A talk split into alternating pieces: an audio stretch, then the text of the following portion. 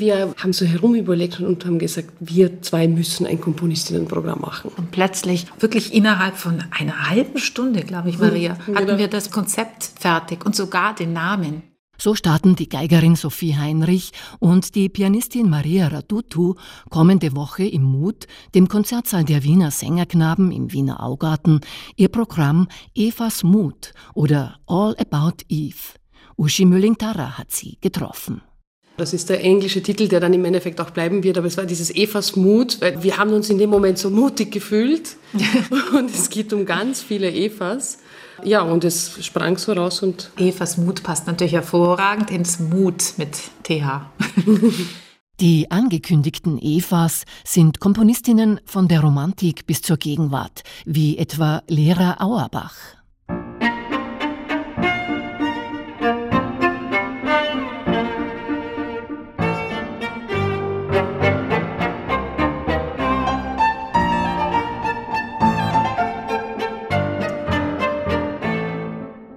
1973 in der damaligen Sowjetunion geboren, kehrte die Komponistin nach einer Konzertreise durch die USA nicht in die Heimat zurück. Sie lebt seither in Amerika.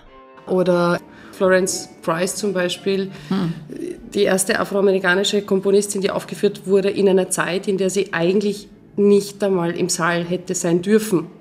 Und geschieden mit drei Kindern hat sie Symphonien komponiert und sie wurden auch aufgeführt und dann waren sie wieder weg.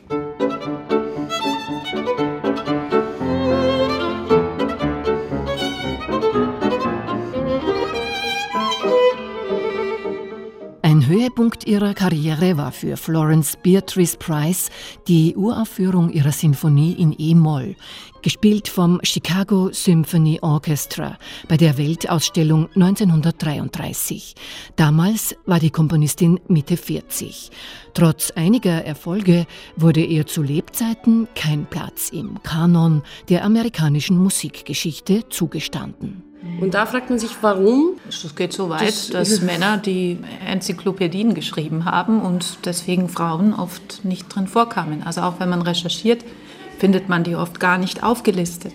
Aber die Musik ist wunderbar und die möchten wir zu Gehör bringen und ein bisschen was auch erzählen, wie das entstanden ist. Jetzt nicht nur immer, die Armen hatten es so schwer, was leider, leider stimmt, sondern einfach die Beziehung zum Beispiel von der Lili und der Nadia Boulanger, die ja wunderbar war, ja, also von den Geschwistern.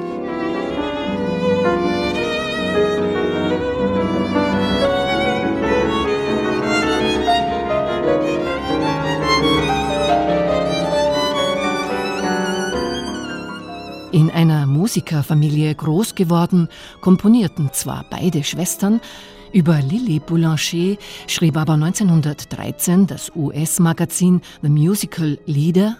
Die 19-jährige Tochter eines Gesangslehrers hat den Grand Prix de Rome gewonnen, wobei es das erste Mal in seiner 110-jährigen Geschichte ist, dass eine Frau den heiß begehrten Preis erhielt. Dass unter anderem so bemerkenswerte Komponisten wie Bizet oder Debussy Rom-Preisträger waren, macht seinen Wert deutlich. Bei Lili Boulanger stand im Vordergrund ihre schwere Krankheit, an der sie mit 24 gestorben ist. Woraufhin Nadia Boulanger ihr Leben ganz dem Nachlass ihrer Schwester widmete und sich unermüdlich für die Aufführung ihrer Werke einsetzte das spielt sicher alles in die Musik hinein, aber es ist nicht nur eine Richtung, sondern. Richtig. Ja. Und das ist auch, wie gesagt, auch nicht das, was wir wollen. Wir wollen einfach diesen Menschen eine Bühne geben und deren Musik. Und ja, sie sind auch Frauen und haben Konsequenzen gespürt. Aber wir reden jetzt nicht den ganzen Abend, dass sie unterdrückt wurden. Das wäre auch zu eindimensional gedacht, sagen die Musikerinnen, und man würde damit wieder nur das Geschlechterthema bedienen. Tatsächlich soll es aber um die Musik der Komponistinnen gehen. Wir haben überhaupt nichts gegen Männer, im Gegenteil.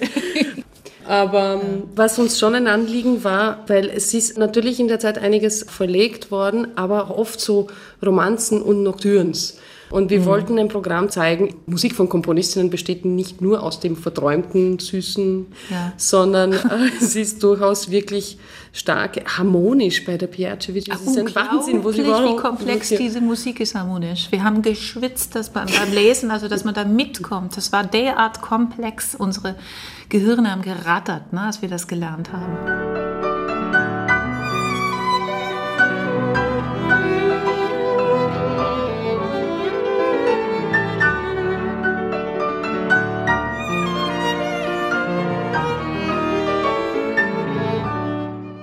Die Ära der Komponistin Dora Bejacevic reicht unter den kommenden Mittwoch präsentierten Künstlerinnen am weitesten zurück.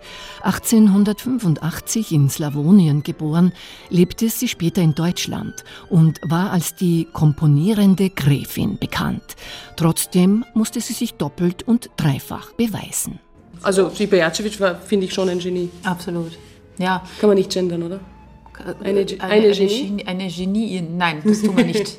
Die Qualität der Musik sei auch so zu erkennen. Und wenn nicht, helfen Sophie Heinrich und Maria Radutu mit Zeitgeschichten nach. Etwa mit Einblicken in Epochen und ihre Musikstile. Oder sie geben mit Anekdoten, Tagebucheintragungen oder Briefen eine Ahnung von den Lebensumständen der Komponistinnen. Und damals hat man natürlich auch dann ein Kind bekommen und die Dora Pijacevic ist dran gestorben. Und die Florence Price hat sich scheiden lassen. Der Mann war auch gewalttätig und hat für sich und für ihre Kinder das Leben finanziert. Und wir wollen einfach denen eine Bühne geben. Das war die Idee. Und als Frauen für Frauen einstehen und sie spielen. Ich finde es nämlich dann auch wieder komisch. Gibt es da Aufnahme? Von der Piacevic sind es wieder nur Männer, die spielen. Ne? Also, das finde ich nicht so nee. komisch, weil ich mir denke, nein, das finde ich nicht, weil ich mir denke, wenn nur Frauen Frauen spielen, bleibt es ja auch in einer, in, in einer Box.